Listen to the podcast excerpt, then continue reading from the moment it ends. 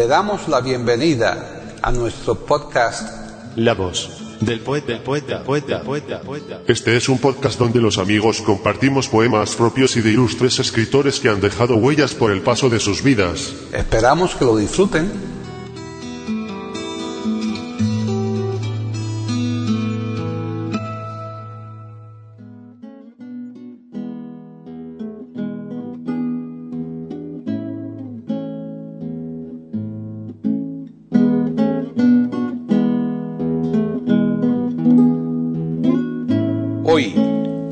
Del poeta de eiberoamérica.com, Paquita Sánchez Calvarro presenta a Juan Arbey Caicedo recitando poemas propios.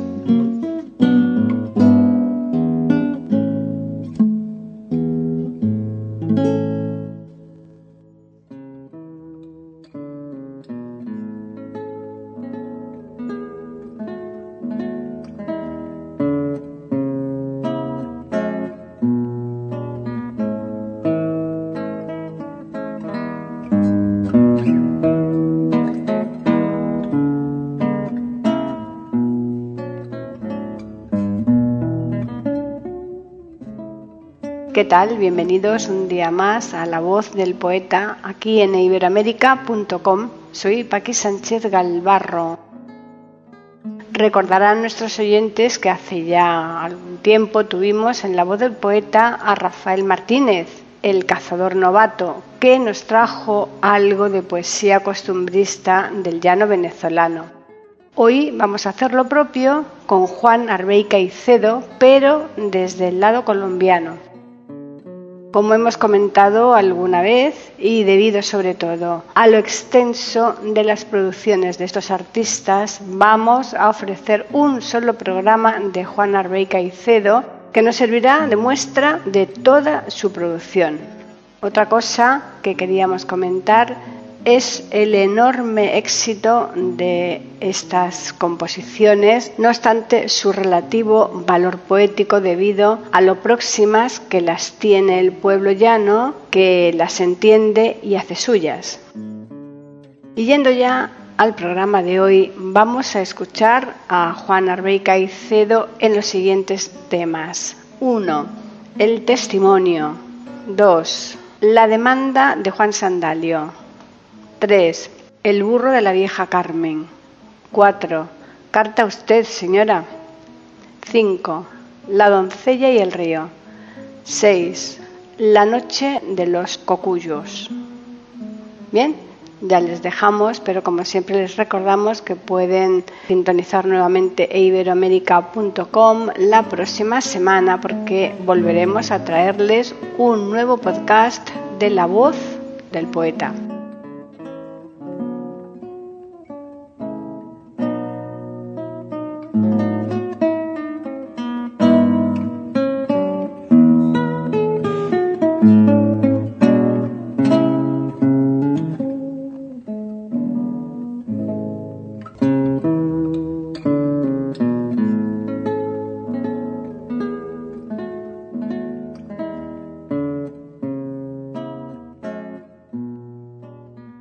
Juan Arbey Caicedo Velasco nace el 3 de julio de 1937 en Santander, Quilichao, Cauca, Colombia y fallece en Bogotá el 21 de octubre de 2003.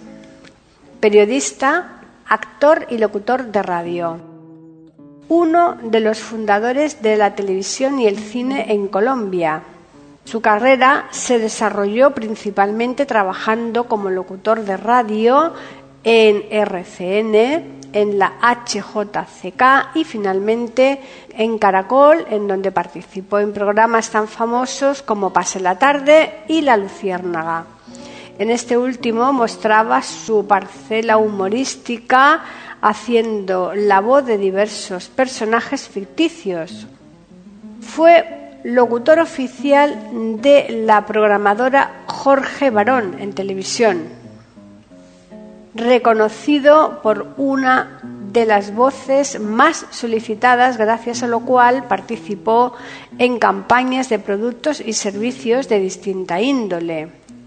Fue presidente de la Asociación Colombiana de Locutores. Adicionalmente a su trabajo de locutor, fue un magnífico divulgador de la poesía y en especial del folclor llanero.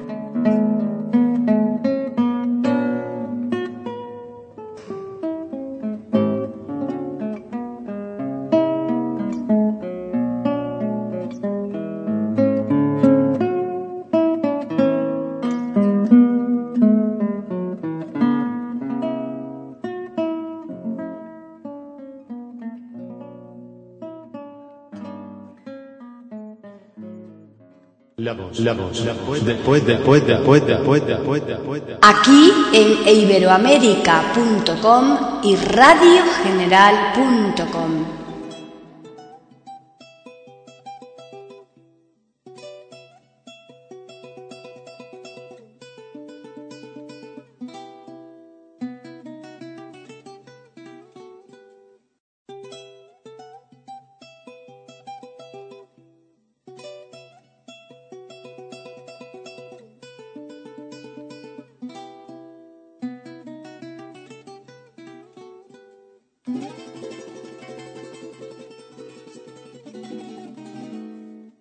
El testimonio.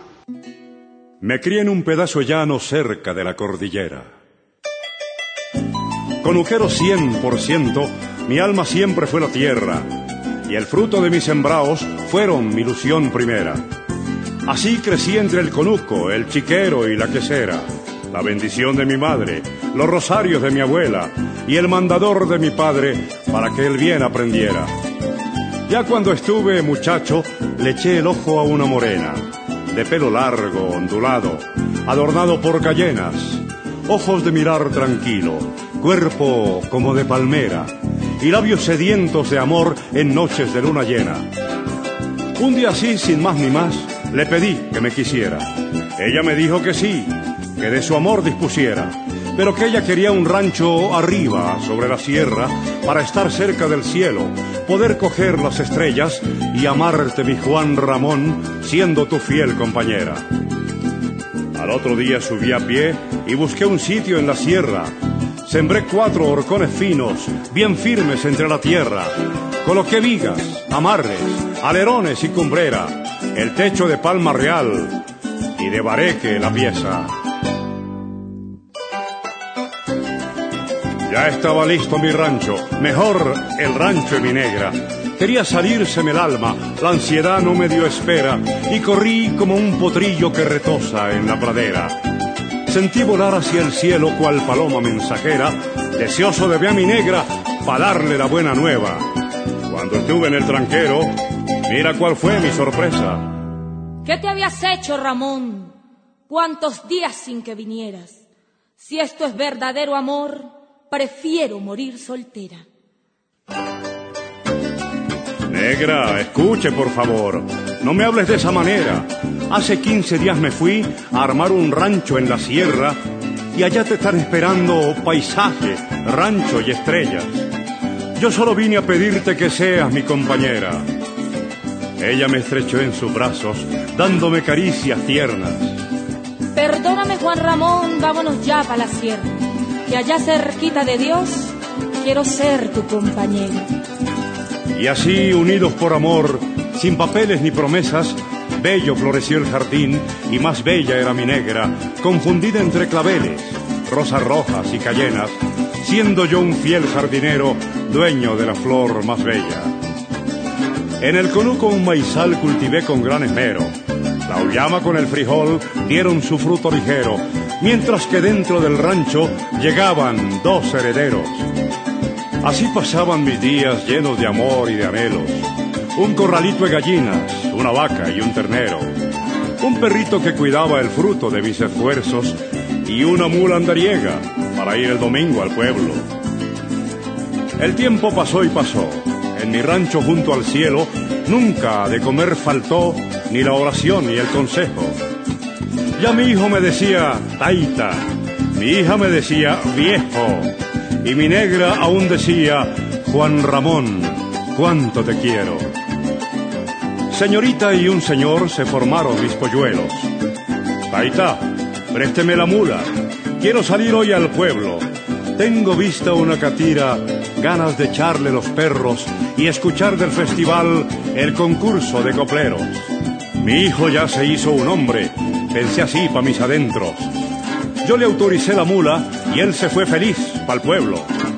Pero de allá lo llevaron los jefes de mi gobierno para defender la patria de unos tales bandoleros. A mi hija se la llevaron entonces los guerrilleros. Ella debía defender al pueblo del mal gobierno y hoy yo no he vuelto a escuchar quien me diga taita y viejo. Solo de tarde al llegar con mi andar ya un tanto quedo, sale mi negra y me dice, Juan Ramón, yo aún te quiero. Así un día nos sorprendió, donde hubo amor, un infierno. En llamas quedó mi rancho, mataron mi mula y perro. De un lado estaba mi hijo defendiendo su gobierno, del otro estaba mi hija disparando por el pueblo. Y en medio, quienes les dimos la vida y un buen ejemplo.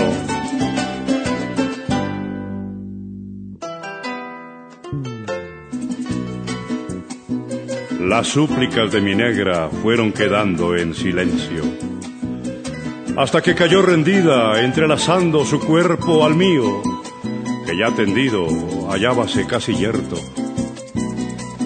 Todo acabó en un minuto, mejor dicho, en un momento.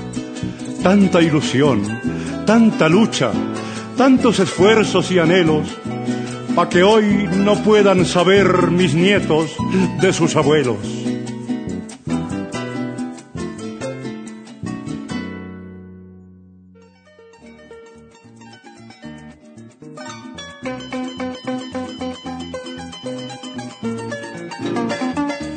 La demanda de Juan Sandalio.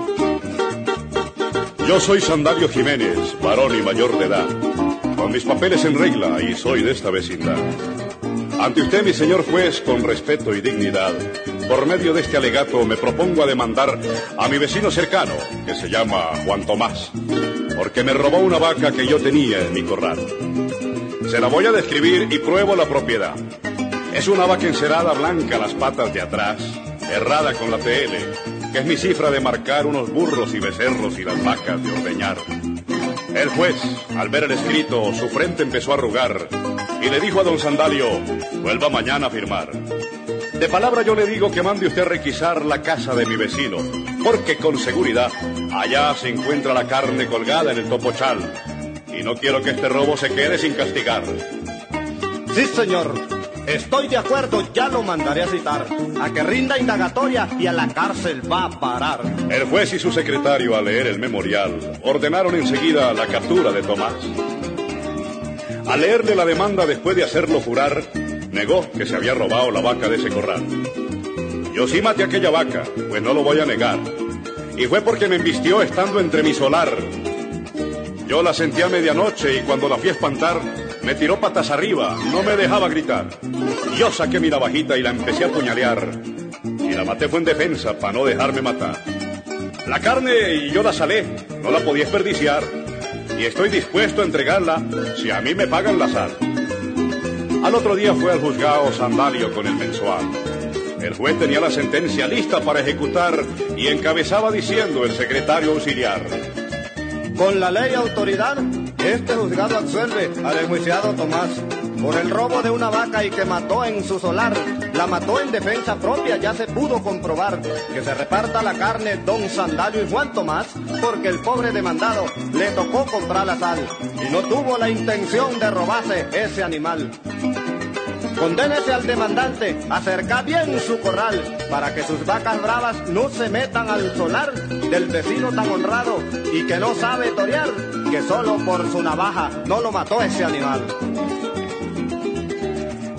Sandalio, muy disgustado, le dijo a la autoridad, yo ya me lo imaginaba en lo que esto iba a parar.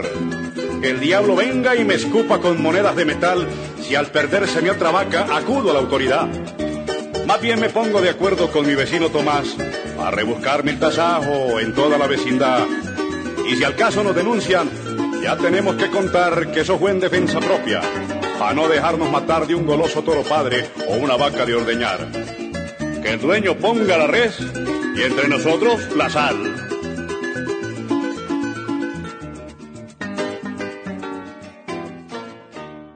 La voz, la voz, la voz, después, después, después, después, después, después. Aquí en iberoamérica.com y radiogeneral.com.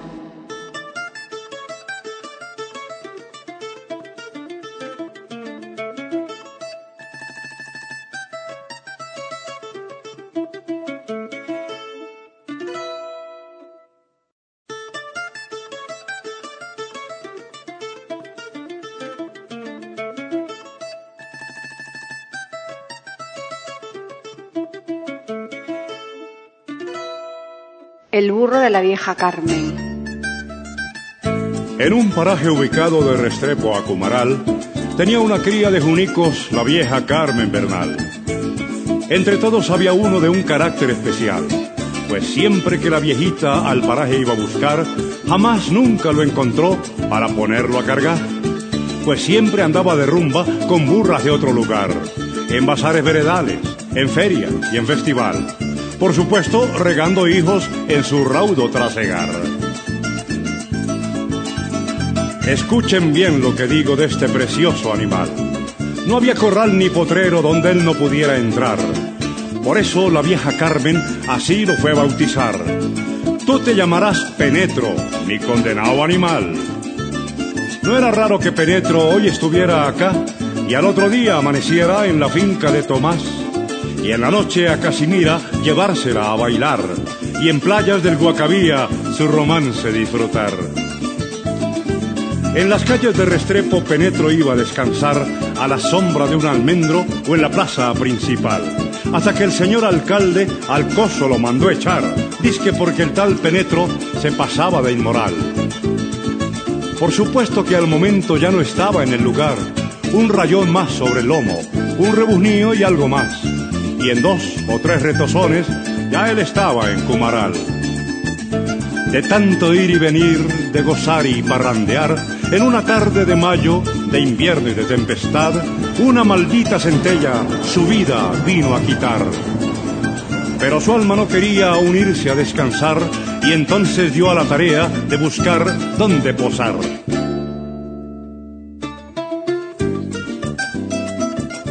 Rondando estuvo a Bejuco, Narváez, Vicente Leal, en Restrepo a Macho Rucio y a Guevara hizo parar, pero no dieron la talla pa' Penetro reemplazar.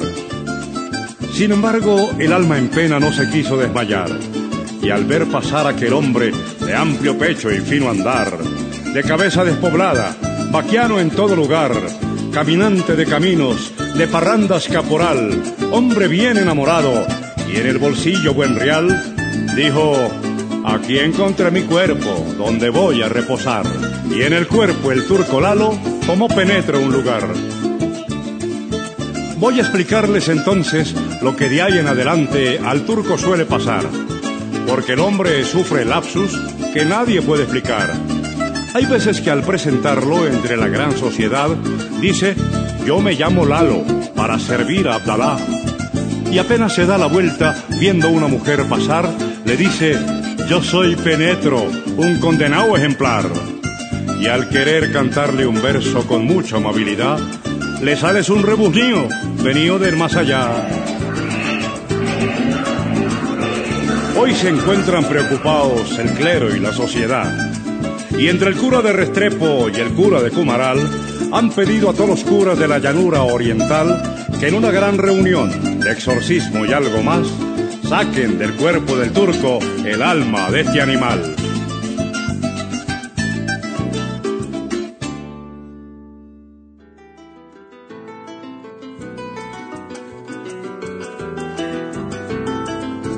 Carta a usted, señora. Señora, según dicen, ya usted tiene otro amante. Lástima que la prisa nunca sea elegante.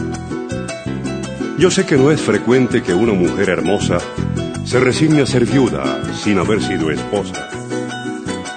Ni pretendo tampoco discutirle el derecho de compartir sus penas, sus goces y su lecho. Pero el amor, señora, cuando llega el olvido, también tiene el derecho de un final distinguido. Perdón si es que la hiere mi reproche, perdón. Aunque sé que la herida no es en el corazón. Y para perdonarme, piense si hay más derecho en lo que yo le digo que en lo que usted ha hecho. Pues sepa que una dama con la espalda desnuda, sin luto, en una fiesta, puede ser una viuda, pero no como tantas, de un difunto señor, sino para ella sola, viuda de un gran amor. Y nuestro amor, recuerda, fue un amor diferente. Al menos al principio, ya no naturalmente. Usted era el crepúsculo a la orilla del mar, que según quien lo mire, será hermoso o vulgar. Usted era la flor, que según quien la corta, es algo que no muere, o es algo que no importa. ¿O acaso cierta noche de amor y de locura, yo vivía un ensueño y usted una aventura? Usted juró cien veces ser para siempre mía. Yo besaba sus labios, pero no lo creía.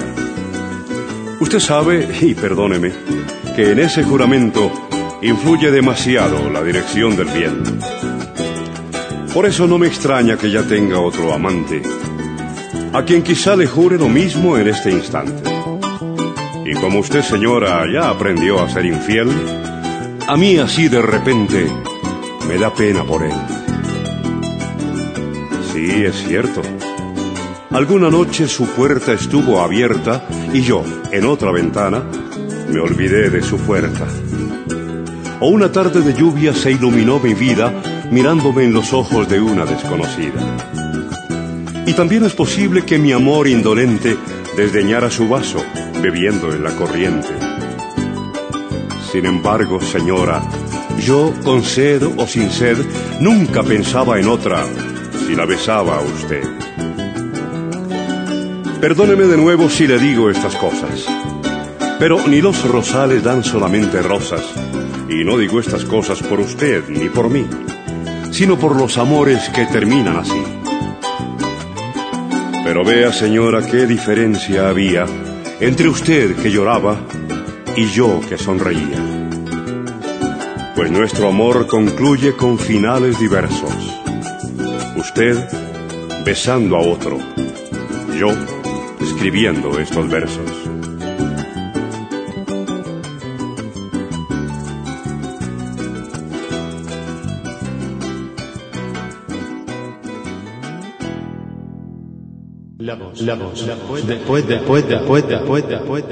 Aquí en iberoamérica.com y radiogeneral.com.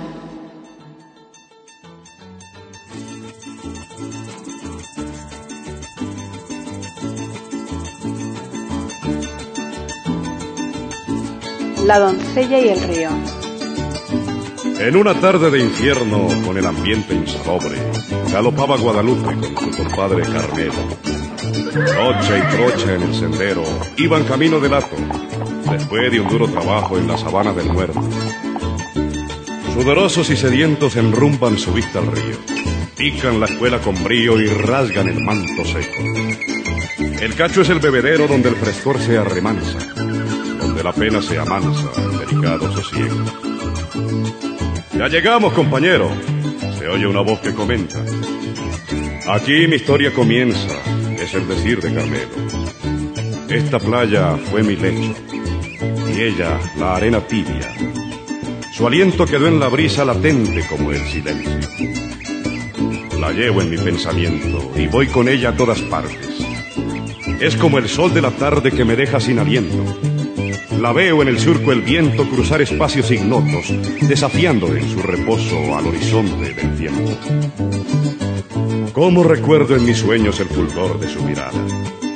Rayos de amor que excitaban el palpitar de mi pecho. Todavía siento sus besos con el calor de la noche, con el vaho fresco del monte y del pajonal reseco. Hasta escucho sus lamentos en los raudales del río quejumbrosos y sombríos, llenos de dolor intenso. Son ese reclamo incierto que navega a la deriva, sin contar ya con la vida que se escapó en un momento. Todo es ella en el misterio, en la cadencia del canto, en el rezongo del cuatro y en el titilar del fuego. Su imagen es un espejo que se refleja sonriente sobre el estero viviente divagando, cual asperso. Muchas veces en mi pecho encontró calor y abrigo, y entre sollozo y suspiro dormitábase sin miedo. A la luz de un triste mecho, cavilante en su agonía, aromas de lozanía consumíanse en el cebo. A veces yo no me encuentro, se lo juro, compadrito. Quizás yo sea un laberinto donde galopan los ecos como rebaños mostrencos en la pampa de mi ser, marcando pasos de ayer en el rumbo sin regreso. Cuando el gallo en el almendro bota su canto al albor, oigo entonar la canción al arrendajo azulejo. Ya no es el trino sincero que en otro tiempo escuchaba, pues se fue quien lo mimaba y le cuidaba con celo.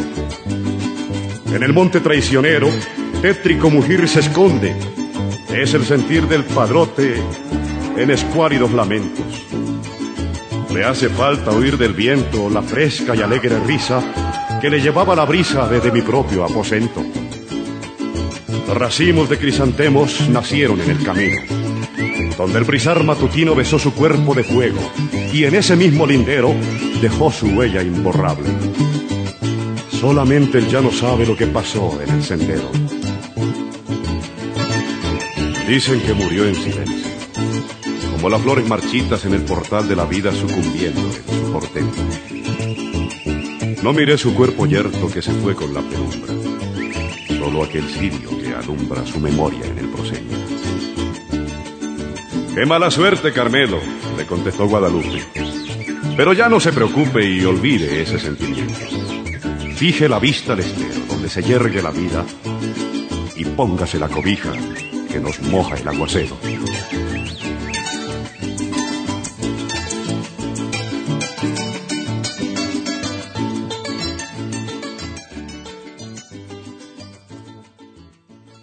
La noche de los cocuyos. La noche de los cocuyos, yo no escogí tu camino. ¿O acaso sin conocerte ya soñaba yo contigo? La tarde se ponía triste, ella sola, yo tan íngrimo, sin un requiebro de brisa ni un arrebol encendido, sin que un cubiro discuta la razón a otro cubiro, sin que una cuerda le riña al silencio sin motivo, sin un coplero vaqueando cimarrones al corrido, sin un galope que acepte el reto de los pitidos. La tarde se quedó triste y quieta, junto al olvido, empezó a soltar el llanto.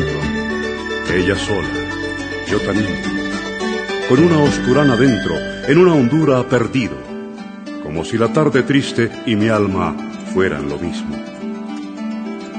Tardo vuelo de samuros, sin aletazos ni ruidos, la sombra llegó pesando y ya no pude conmigo. La noche como mi pecho y mi pecho anochecido. Recordé que en la distancia tiene querencia el olvido. Y a dejar en algún lado esta angustia sin motivo, salí a pastorear mi pena al borde de los abismos, que hay de lo claro para afuera entrando en lo oscurecido. El potro escogió una punta del nudo de los caminos y le di en la rienda suelta el rumbo de mi destino. La noche como mi pecho y mi pecho anochecido. El cielo luto cerrado. La luna se había caído y estaba rota en el agua. Era abril. Había llovido.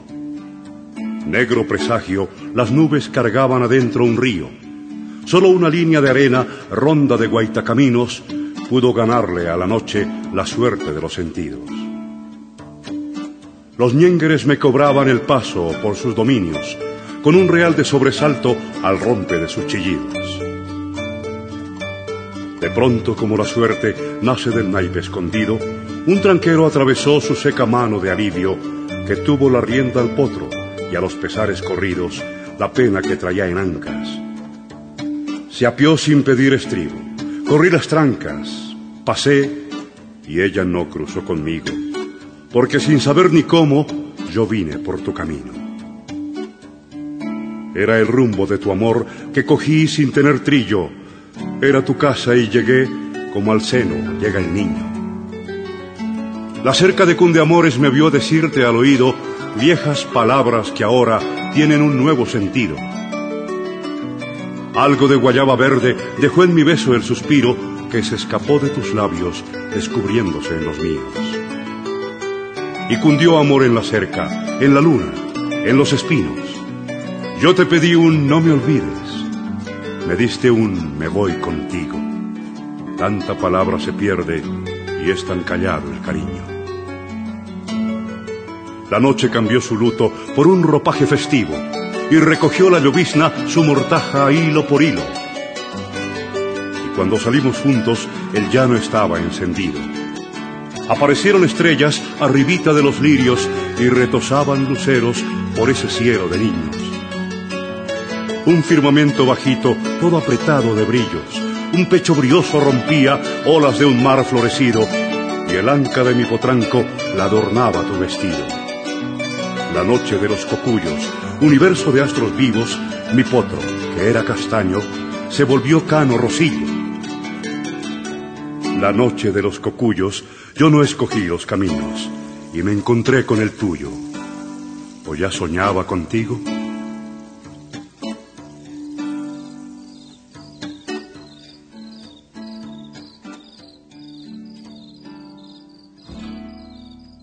La voz del poeta, la voz del poeta, la voz del poeta.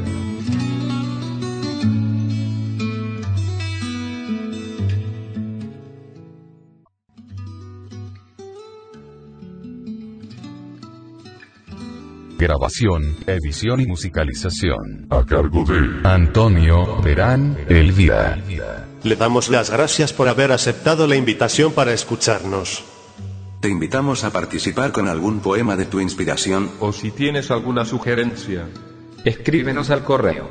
Pueden escuchar otros de nuestros podcasts en eiberoamerica.com. Ahora apaguemos la luz y dejemos descansar la voz del poeta. Mientras exista en el mundo una mujer hermosa, habrá poesía.